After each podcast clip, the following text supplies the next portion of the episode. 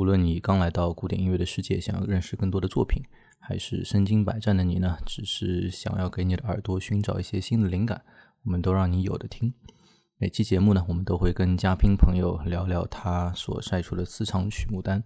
并听他说说他跟这呃五首作品是如何相识和相处的。听友们可以在 show note 当中找到我们制作好的链接。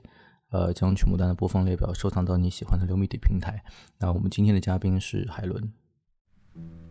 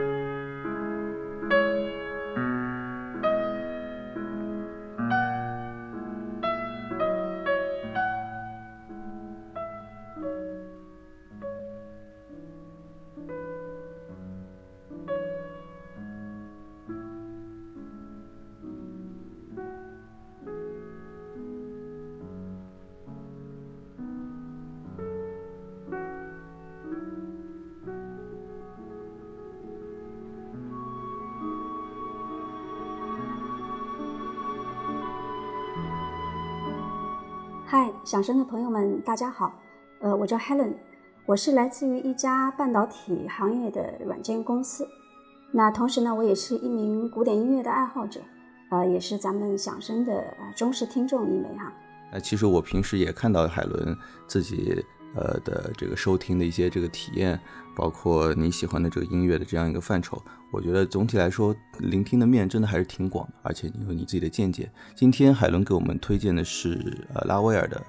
呃第一首啊，是拉威尔的 G 大调的钢协。呃，这首钢协我觉得相对在我们听友相对比较熟悉的钢协的范畴之内的话，还属于比较有想象力啊，挺有挺有现代感的一首这个钢协。呃，你会怎么将拉威尔的这首 G 大调钢琴和我们大家 普遍相对最耳熟能详的那些，比如说贝多芬的五首钢琴啊，巴赫的非常浪漫的那些钢琴啊等等，包括舒曼那些浪漫时期的钢琴协奏曲做对比呢？你觉得它特殊之处在什么地方呢？嗯，拉威尔是十九世纪末二十世纪上半叶的著名的法国作曲家哈，他是出生于呃一八七五年，然后去世于一九三七年。呃，他的一生呢，其实他就写过两首钢协啊，一个是这个的 G major，啊 M 八十三。那另外一首呢是 M 八十二，就是也是非常著名的，他的这个叫左手钢琴协奏曲。啊，这些都是他的呃晚期的作品啊，都是创作于大概一九三零年左右。呃，刚才 Jack 你提到的就是贝多芬啊、拉拉赫啊、舒曼的这些钢弦呢，这个我们也都知道啊，这都是世界这个前几大非常著名的钢琴，他们也都是带有这个非常浓郁的浪漫主义的色彩。呃，虽然说他们的年代不同，我们可以看到这个贝多芬可能早个呃拉威尔一百年的时间，然后属于这个古典但是偏早期的浪漫主义。然后舒曼呢是这个浪漫主义的这个巅峰时期的人物，而拉赫呢相对来说他是跟拉威尔是基本上是同一个时期的人物，但是呢他也是典型的这个浪漫主义风格。那像刚才 Jack 你提到的，就是他的这首钢弦呢。就因为我其实推这里推荐的是第二乐章，就是单纯就这一个乐章来讲哈，就是他前面的钢琴的 solo，然后非常的简单干净，然后淡淡的呢带着一丝这个惆怅，啊，旋律是非常非常的优美，然后后面的它的这个长笛啊双簧管，这个就是非常的舒缓绵长，然后意境也是非常的深远。那据说这是拉威尔在这个森林里漫步的一段内心的独白，呃，但是我们也都知道，这个就是音乐的理解它是没有界限的，呃，就是你可以把它做成呃，想象成一段思乡之情，那也可以是一对一段这个美好记忆的缅怀与追思吧，可以说是就单纯这一乐章是非常的古典。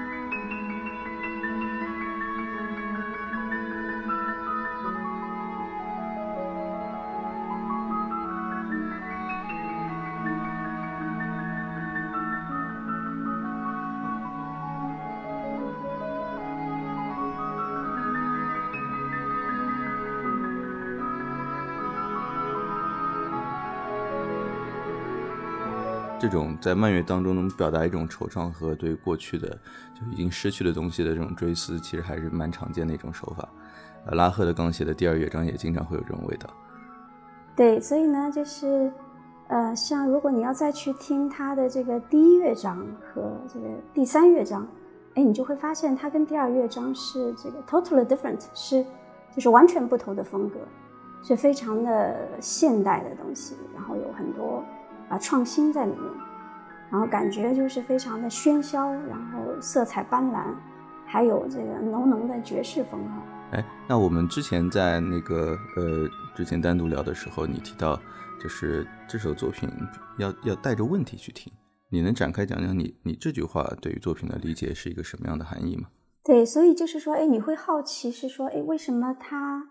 在第一乐章、第三乐章这样的两个乐章中间？夹杂着一个这么啊传统古典的东西，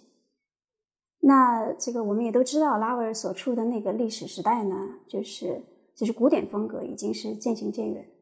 然后浪漫主义呢也都是渐渐的走下神坛，啊，就是调性音乐开始逐渐消亡，然后像一些印象派啊，这个像，呃，其实勋伯格是跟拉威尔同年代的人哈，他的这个十二音啊、无调性啊都是开始兴起，所以这个，但是其实拉威尔就是他是一个对调性音乐还是非常坚守的一个人，所以有人也是称他叫。啊，新古典主义哈，这个对，所以呃，我其实也是刚好这个也前面也看到一个材料讲，说是他的这个第二乐章其实是有点仿效莫扎特的他那个著名的 A 小调竖笛五重奏的这个慢乐章来的，所以呢，就是这里感觉更像是他对这个调性音乐的一种啊缅怀和坚守，然后使他这部作品呢就有了他的这个。啊，时代的印记就是变得非常的不同，对，所以这是这是问题之一。那其中呢，还有一些其他的问题，就是这个也是我的一个这个听音乐过程中的一个心路历程吧。就是我其实是大概在五年多以前，我才开始这个想系统性的去听一些古典音乐，就比如说是摆作曲家呀，摆风格，然后摆不同的演奏者这种。然后这首钢琴其实是那时候一位好朋友推荐给我的，这个其实也算是带我入坑的曲子。对，然后我当时听的时候就是会有很多问题，就是这个呃，我看那个咱们响声过去也有讲过拉威尔的一些曲子哈，像他那个著名的波莱罗，啊，但是那一首呢，包括今天的这一首的第二乐章，其实。都是不太印象、不太拉威尔的作品。他呢，应应该是跟德彪西一起归属这个印象派，但是呢，两个人其实好像都很讨厌印象派这个说法。是是，都是被冠上去了。对对对，所以他跟德彪西呢有很大的不同。所以怎么个不同法呢？然后包括这个所谓的版本问题，这个大家也都知道，这个音乐的版本有的时候就是音乐的灵魂。那比如说这个 a g r i c h 它的版本到底好在哪里？所以我当时是会有一系列的这样的问题，然后让我充满好奇，然后就带着这些问题呢去听音乐，去可以去啊去看书啊，或者是去网上去 search 一些资料啊，或者是现在可以去问 ChatGPT，对吧？对对对。所以这样就会变成对我来讲，就变成一个非常有意思的这个聆听体验。所以这个就是我的一个心路历程吧。是的，呃，我觉得。呃，古典音乐的欣赏的一大乐趣，就跟读比较经典的文学一样，它其实是，呃，并不是被动的在听一个故事，而是很多时候你是试图去跟呃作者也好，跟作曲家也好交流的一个过程。好，那么我们今天就先把这个拉威尔 G 大调钢协的第二乐章给听完。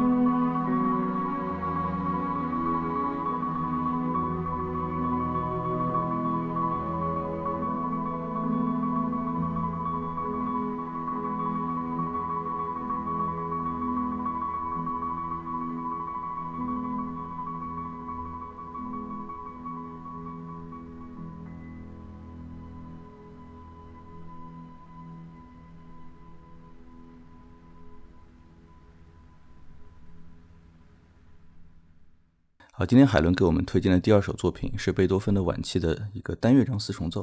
啊，叫大赋格。你觉得大赋格这首作品啊？因为我们响声之前其实还还聊过挺多贝多芬晚期的一些呃生平和他的作品的啊。不过大赋格我们倒还还真没有触及啊。你觉得这个作品在他的一生当中，呃，是去怎么样去 fit in 的？那比如能不能进入他所谓的早期、中期、晚期这样一种叙事的范畴，还是他有独特的位置？呃，就我个人而言，我其实是非常喜欢贝多芬晚期的作品的。就是特别是他的这个四重奏啊，还有钢琴奏鸣曲，然后前面刚好咱们响声好像刚刚那个聊过他的最后两首那个钢琴奏鸣曲哈，就是 O P 点幺幺零幺幺幺，呃，所以那些我觉得那些作品都是我非常非常喜欢的作品，呃，然后其实这首大赋格和 O P 点幺幺幺的第二乐章，其实我具体听过多少遍我不知道，但是。肯定是不下一百遍的。对我觉得就呃有的音乐吧，它是这个向外的，就或者是带有啊某些目的性的，就是这个比如说这个作曲家他要生存对吧？他要去这个靠这个来维持生计。对，然后更多的呢，有的时候他是写给这个别人的。啊，其实像一些比较大编制的这种，像交响曲啊、协奏曲啊这种。对，当然这也不绝对啊，就是啊，包括咱们响声以前也提过，比如说像马勒、布鲁克纳这种几乎只讲交响曲的这种，对吧？他可能也是也是不太一样。对，所以总的来说呢，这种音乐我觉得是更外向，这个更具有侵略性，然后它其实是更类似于像啊演讲啊这个震撼你是目的哈。然后像四重奏啊，像钢琴奏鸣曲这种小型的室内乐呢。我觉得更多的时候是作曲家写给自己的，特别是一些晚期的作品，我觉得都是非常深刻、偏内省的作品。其实表达的也是作曲家他最私密的这种啊情感和感受。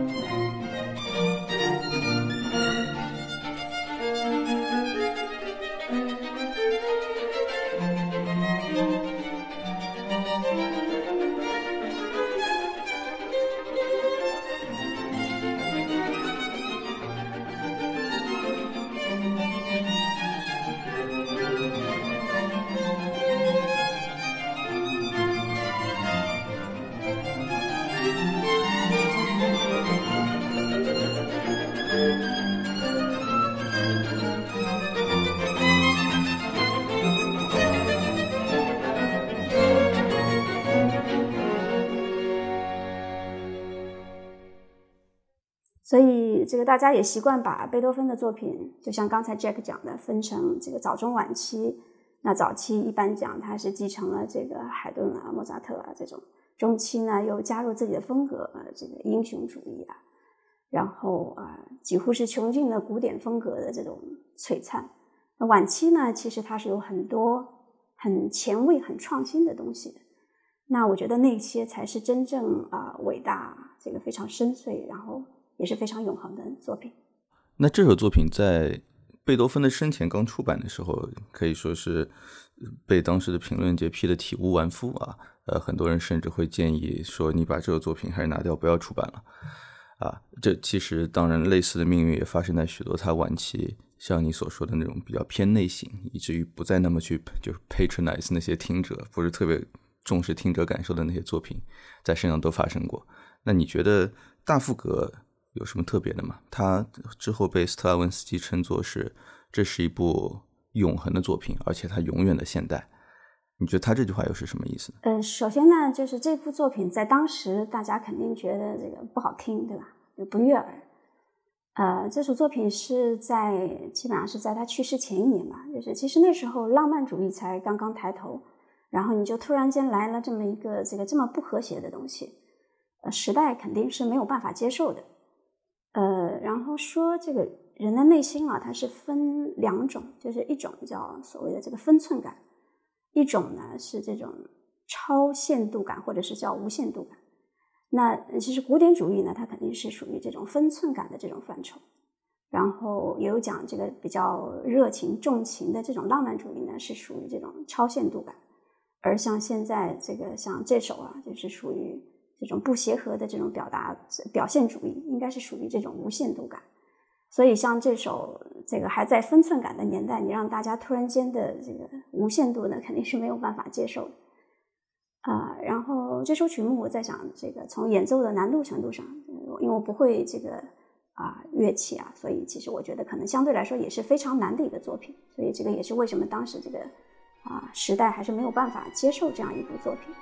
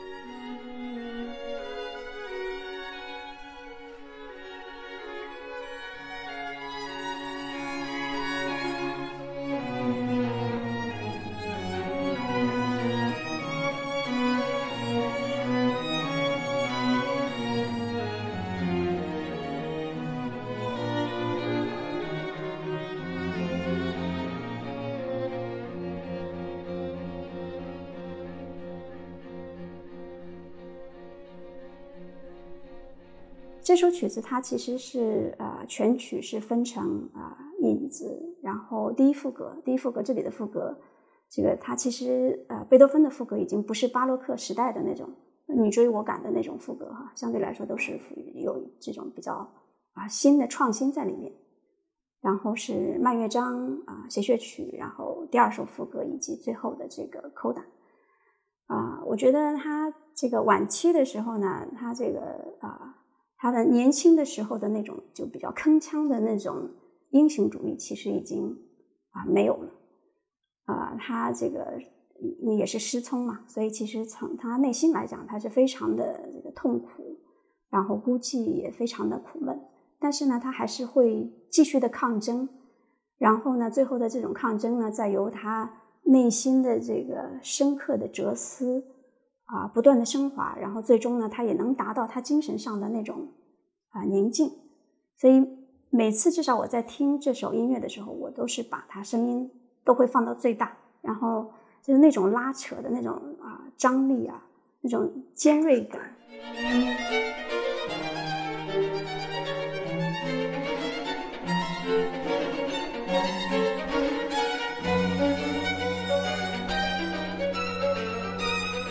就是非常野蛮的生长，然后你感觉它是非常不协和，但是它充满能量，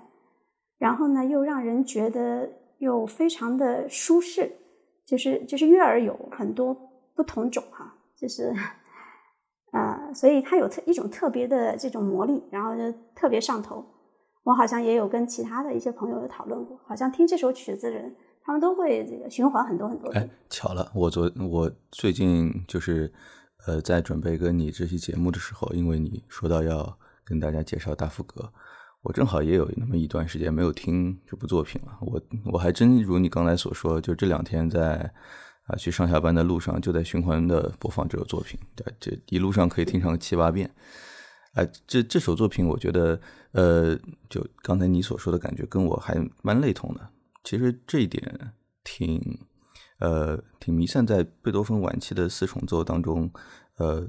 就会经常给你带来这样的感觉。如你刚才所说，它虽然不是那种激非常英雄主义、非常激烈的啊那种演绎，它里面其实也就呃四把提琴，但是呃你会觉得就就如同一个很有智慧的长者，他不一定说话音量特别大，甚至慷慨激昂，但是他可能就是字字珠玑啊，每句话你呢都能听到很多的智慧和张力在里面。啊，然后这个从头到尾听，你既不觉得它是在让你舒服，但你听完又就会觉得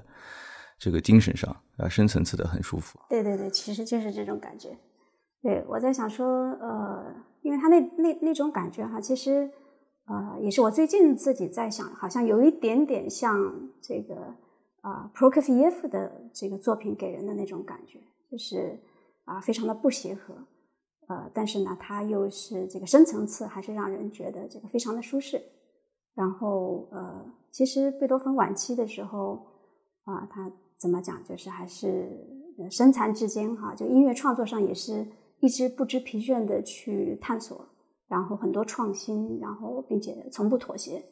所以我觉得也是，也都是他的这些特质吧，成就了他晚期作品的这些啊伟大永恒，然后让人还是非常的。膜拜和敬畏，然后你也会觉得它永远都不过时。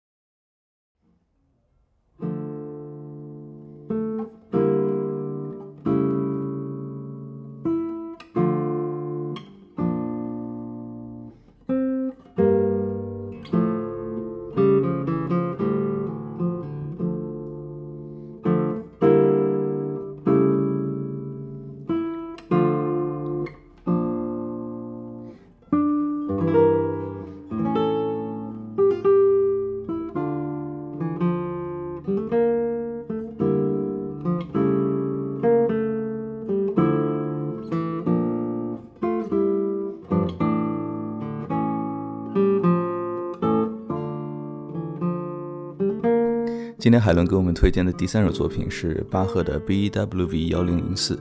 呃的恰空啊。但是呢，海伦尤其指定了他今天推荐的版本是这个恰空的，呃一个古典吉他版本。咱们能不能先说说海伦？就是这首呃恰空可以说是咱们古典乐迷当中的神器之一啊。它的小提琴的版本对你有什么意义吗？嗯，我其实最早听的还是小提琴版，就是很久以前听过。呃，我当时还比较过这个，大家也都知道，神曲啊都是有各个版本。然后我前两天还特别查了一下我的这个歌单，然后发现十九个版本啊，这个著名的这些像海菲兹啊、米尔斯坦啊、克莱曼、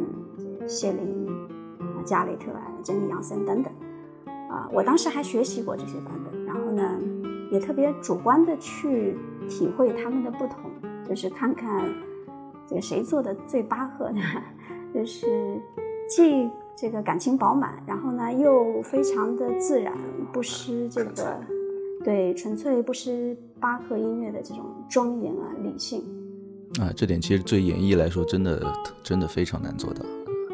有时候你特别容易夹杂私货进去。对对对。所以他的技法是肯定是很难的，但是呢，你又不能炫技，这个以免影响他整个作品的这个表达。所以我不知道 Jack 你最喜欢谁的版本啊？就是这首《地角的恰空》，我最喜欢的版本还真的挺难定的，但是有那个几有那么有那么几个，一个是米尔斯坦，我是很喜欢的，是，然后我还挺喜欢就年轻时的，呃，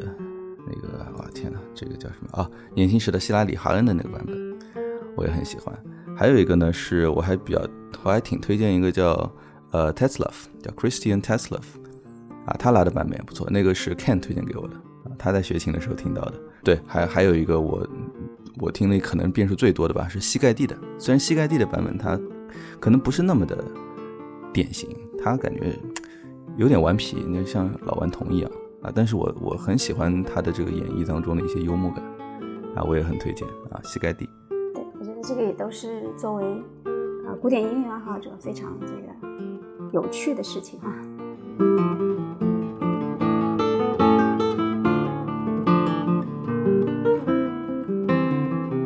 呃，那今天海伦推荐的是古典吉他版本，呃，你是怎么会接触到呃这样的一个版本呢？以及你觉得呃它的演绎相比小提琴的演绎，它的不同之处，尤其是。你觉得闪光点在什么地方？有没有什么我们平时聆听小提琴版本听不到的东西？嗯，古典吉他版是啊，就是西班牙的一个吉他大师呃，叫 Andres Segovia 的改编版。呃，其实最初听这首这个古典吉他版的恰空呢，你肯定是觉得，特别是一开始的部分，你肯定是觉得不如小提琴版一开始的情感来的那么啊充沛与饱满。就稍显平淡，呃，我觉得是因为古典吉他这种乐器，它还是非常的内敛，然后声音呢相对比较小，呃，这个，然后我觉得巴赫毕竟是巴赫哈，他的音乐中就是除了悲伤，可能因为他这个也是写给他亡妻的一首作品，呃，但是这首作品到最后呢，它依旧是有这个宗教音乐的这种啊庄重啊。这个虔诚，然后克制和内省在里面，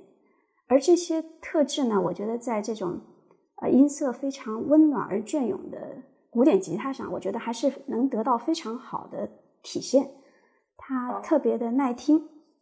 所以呃，其实很多音乐作品从某种程度上讲哈，经过不同的乐器、不同的演奏家的演绎之后呢，其实它都是一种啊再创造，然后。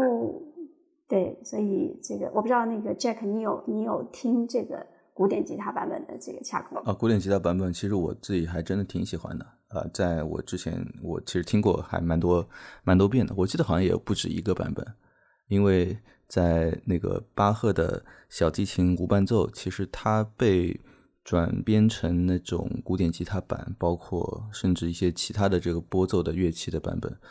呃，我我觉得都是对这个作品的一种，第一是致敬，第二种是将原本比较饱满，甚至有些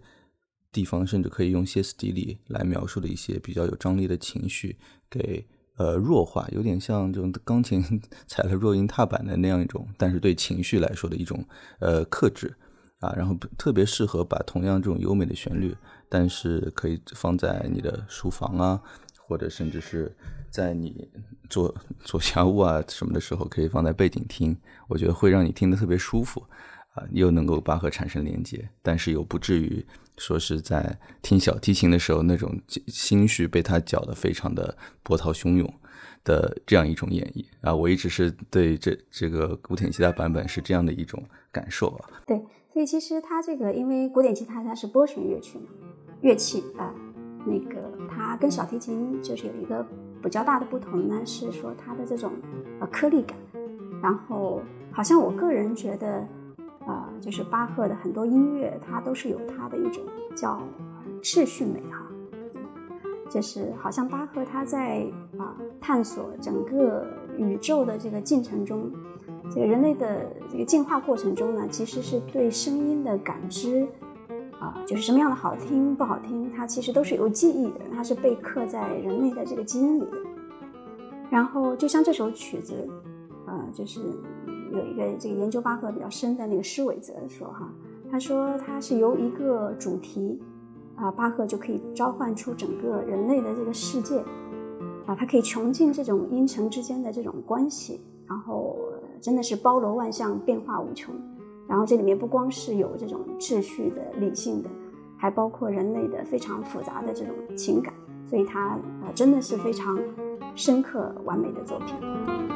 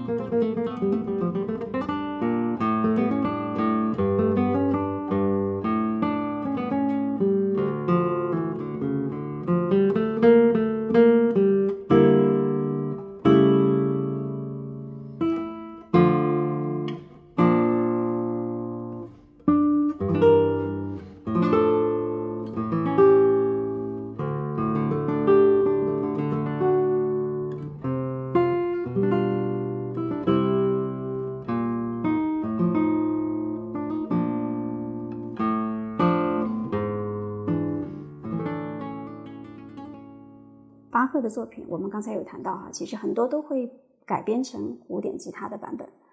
那其实，在巴赫那个时代呢，他可能更多的是这个，因为他本身是在这个啊教堂里是做这种管风琴手哈，啊，当时可能比较多的还有像这个羽管键琴，然后还有一种叫击弦古钢琴。那其实我们现在听到的很多钢琴的作品吧，他很多钢琴的作品，这个啊不能讲是改编哈，因为都是这个键盘乐器，但其实也都是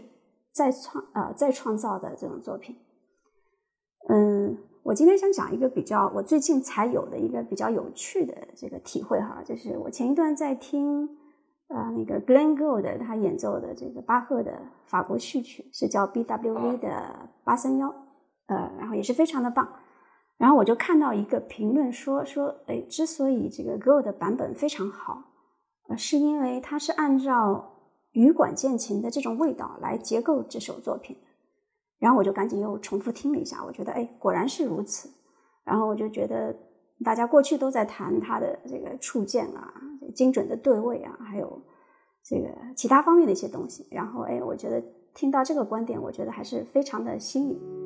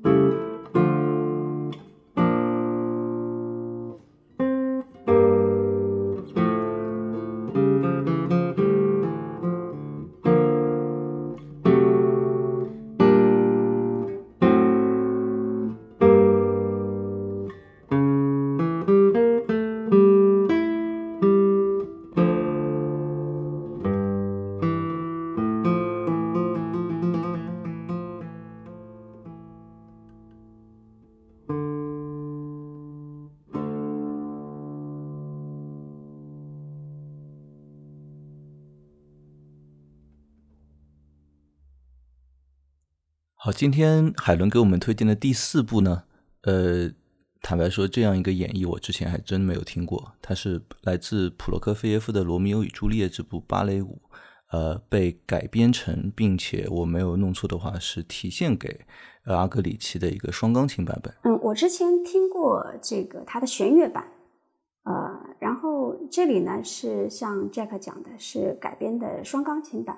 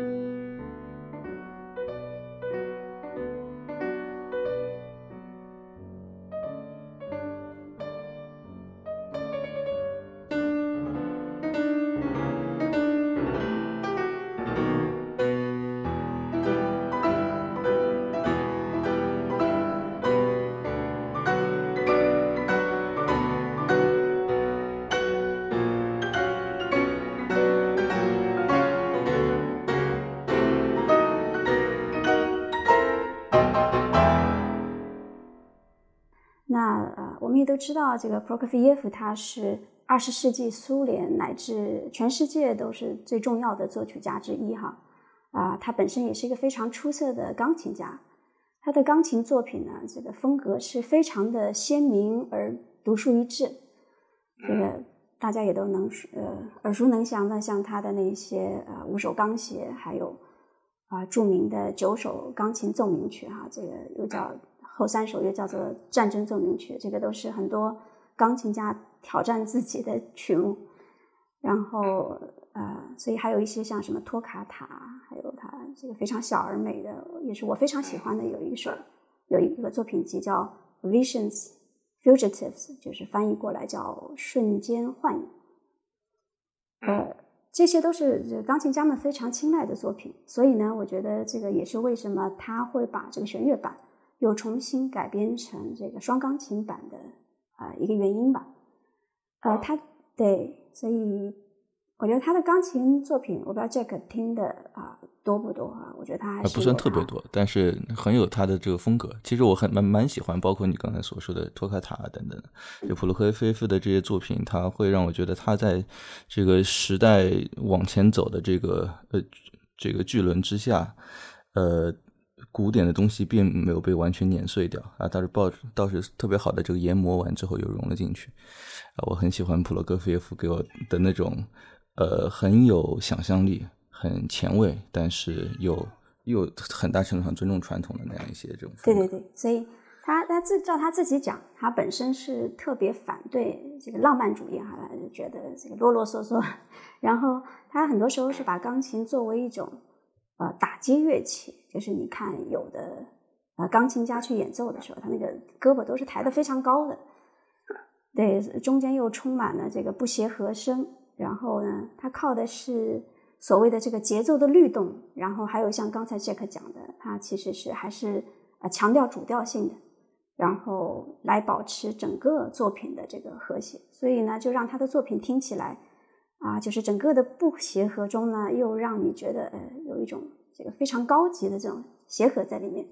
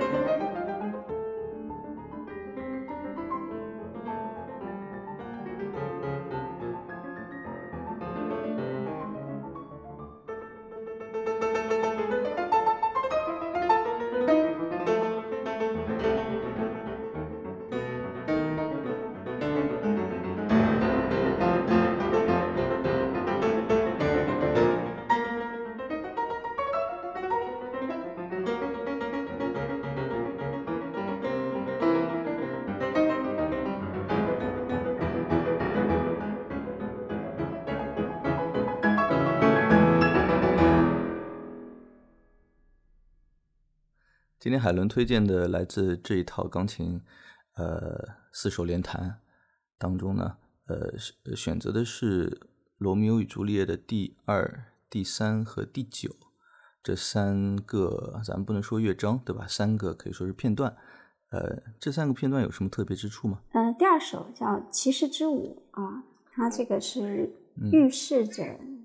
大家在听的过程中可能会也会有一个感觉哈，它是其实是预示着。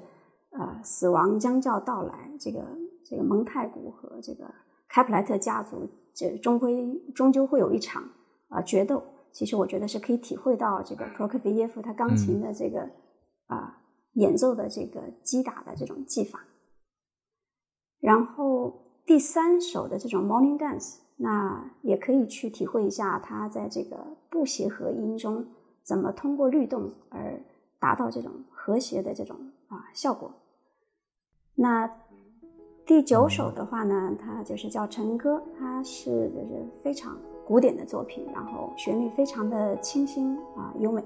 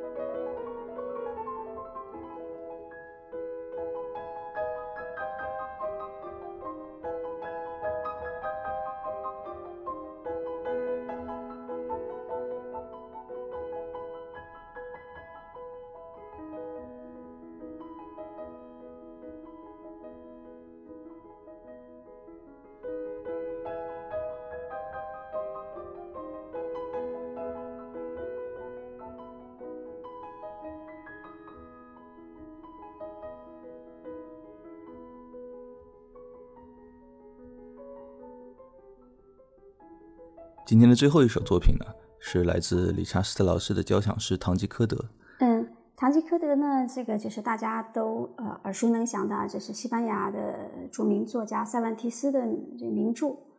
然后，伟大的德国作曲家理查施特劳斯啊，他把它改编改编成了这个交响诗。呃，这个我觉得也是理查施特劳斯最擅长的题材啊。剧情呢，基本上就是描述了年近半百的这个堂吉诃德，他度过了，他就沉迷于这种啊骑士小说，然后最终走火入魔，带着他的侍从桑丘背井离乡，然后四处去干一些这个非常啊滑稽可笑的这种冒险的勾当。整个的故事就是就是这样。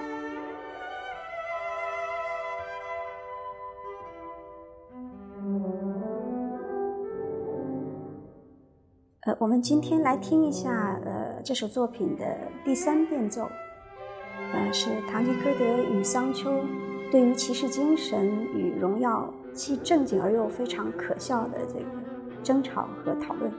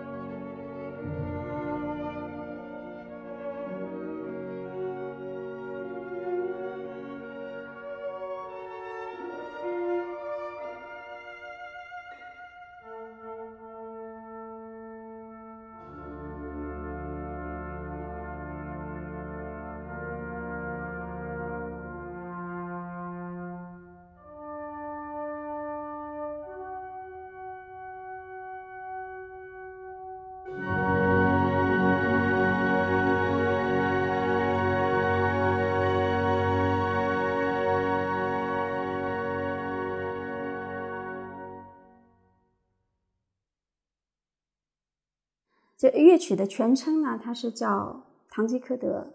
引子主题与变奏曲及终曲》，呃，一个骑士性格主题的幻想变奏曲，就是非常的长。当时怎么会喜欢上这部作品？嗯，其实啊，我其实是在最早啊看村上春树有一部小说啊，我不知道你看过没有，叫做《刺杀骑士团长》，然后里没有看过啊，里面有讲，当然讲的是另外一部作品，是是理查施特劳斯的《玫瑰骑士》，然后呢，我就啊按图索骥，就开始听一系列理查施特劳斯的作品，然后其实也就是后来听到了这这部作品。理查施特劳斯像你刚才所说，他其实还是非常擅长或者说特别喜欢交响诗这个题材啊。相比更早的人，他喜欢写交响曲，他写的更多是单乐章，而且往往会有呃标题和甚至特定的剧情在里头。呃，我。我平时坦白说，我个人还蛮少找到一种场景或者说心境去欣赏一首，呃，剧情和主题已经被框定的交响诗的。呃，我不知道你平时会在什么时机选择给自己去专门打开一首，比如说《英雄的生涯》或者说 阿尔卑斯交响之类的这样的作品来听呢？呃，我听音乐，我觉得大部分时间还是比较专注的，就是。专注，当然也不是说只听音乐不做其他的，至少做其他的一些事情，就不是不是那么，呃，这个费脑的事情。比如说在运动啊、开车啊，这个时候我会我会我会去听。啊，对我说到这个，是因为我觉得就是音乐和这种经典文学当中往往是会有呃连接的。在有一段时期，音乐家会非常深受文学家的影响；在另外一些时期，可能文学家会从经典的音乐当中去寻找灵感。所以，就他们在创作的这些过程当中。呃，经常会带有一些那些不不是，当然没有贬义在里面，但是非纯粹音乐性的东西，比如说一些自传性或者叙事性等等，啊，这也是我觉得就是像听理查斯劳斯的作品，我觉得还挺需要去全全神贯注的。就像我去看一部电影，我不可能光听，我还得去看着，并且我把我的这个大部分的脑力用在上面。像你刚才所说，你可能只能做一些像做家务啊、开车啊等等不费脑的这个时候，啊，听这些作品可能会相对。啊，更适合一些。这首作品应该算他在相对比较年轻、比较早期的时候创作的一首作品啊。他在之后还写过不少其他类似题材的作品。你觉得，呃，风格上相比之后有什么特点吗？啊，以及他相对更晚期的呃类似题材的作品，你会推荐我们去听哪首做怎样的对比？啊，就是晚年的风格可能不太不太一样啊，因为也是啊二战的发生啊，包括纳粹啊。所以他晚期的作品其实是比较啊晦涩的啊，像一些变形啊啊这些作品。那呃晚期的作品，坦白讲，就是我听的就不是特别的多。当然，他最后一首就是根据诗歌创作的有个最后四首歌啊，那个是我啊呃非常非常喜欢，听了很多很多遍的作品。我昨天刚听了。对，是非常非常的经典。对对对对，所以。嗯，刚才 Jack 提到说，这个啊，我有看到资料是说，说《堂吉诃德》是理查施特劳斯带有自传性质的这个作品，啊，这个我没有研究过，我我我不得而知。那我本来以为，我第一反应是不是？因为我一直以为年轻的施特劳斯他是一个就非常能够做到置身于作品之外的这个非常才华横溢、游刃有余的作曲家，他他他就没那么入戏，不像。不像马勒，对吧？就全身心的那种。然后像你提到的英雄的生涯，我觉得可能中间有点他的这个影子，但是，呃，堂吉诃德，我觉得可能对他来讲，他可能没有那么的落寞，在我看来。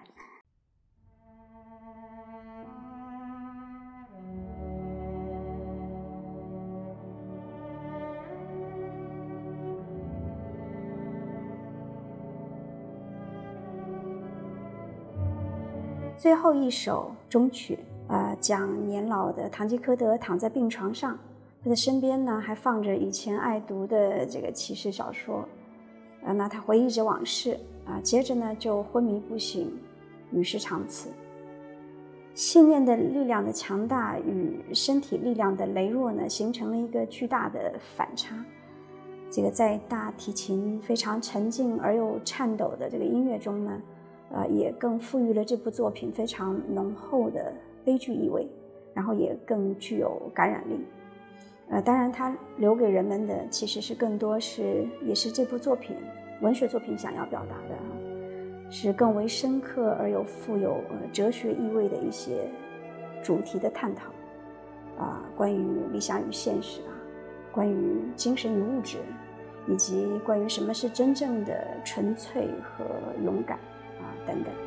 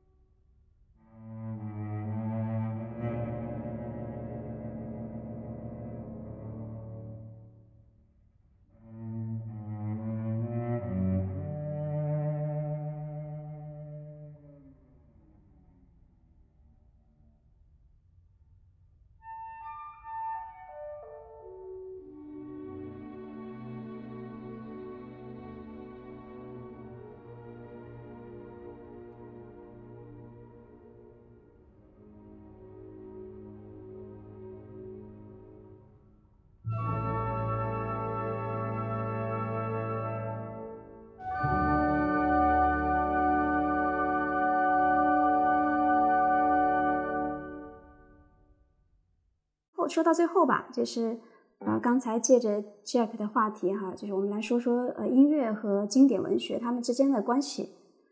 呃，这是著名的这个西方的分析哲学家哈维特根斯坦，他有一个著名的论断，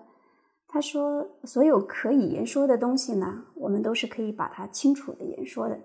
但是对于不可谈论的东西啊，人们必须保持沉默。他其实这个意思就是说，人类的很多语言它是有边界的，它在很多其他的领域啊，你是不能用语言来这个做非常精确的表达的。所以我们可以看到，这个很多音乐它是啊创作来自于经典文学，但是其实反过来的，你感觉好像不多，或者是几乎没有。所以呃，对我觉得音乐啊，就是像。我国的这个著名的音乐理论家呃李清主他讲过，说是音乐它其实是上界的语言，所以我觉得啊学习古典音乐吧，我觉得是也是这个自己感知世界的另外一种这个能力。呃，就是最后一句话吧，就是也是送给大家，就是呃音乐可以诉说一切，而诉说的一切呢，却不只是音乐本身。所以我也是希望呃有更多人能够体会到这种古典音乐中的。啊，奥妙与美好！哎，说的太好了，这也是我们想声的初衷。呃，感谢海伦最后给我们进行的呃升华和总结。而且我不知道你有没有发现，呃，你刚才做的特别妙的一点是你提到了维特根斯坦，维特根斯坦的好像兄弟刚好就是咱们今天第一首呃拉威尔他创作的另外一个左手钢协的体现对象，对吧？维特，我记得没错的话是维特根斯坦的弟弟，好像战争战争中失去了。右手对，失去了右手，所以他给他写了一首左左手的作品啊。我知道他是维特根斯坦，但是我不知道他是他弟弟啊。感谢你的那个支持，弟弟还是哥哥？对对对，所以我我 my point is 就是你今天给我们这个 full cycle 了啊。好好的，呃，是是是，好的，呃，那最后就是还是感谢海伦今天来给我们推荐了这么呃有意思的一些作品和进行的一些这个见解啊，一些解读。呃，将来有机会的话，还是来回我们响声来做客。好。呃，各位听众，拜拜。好，感谢 Jack，再见，拜拜。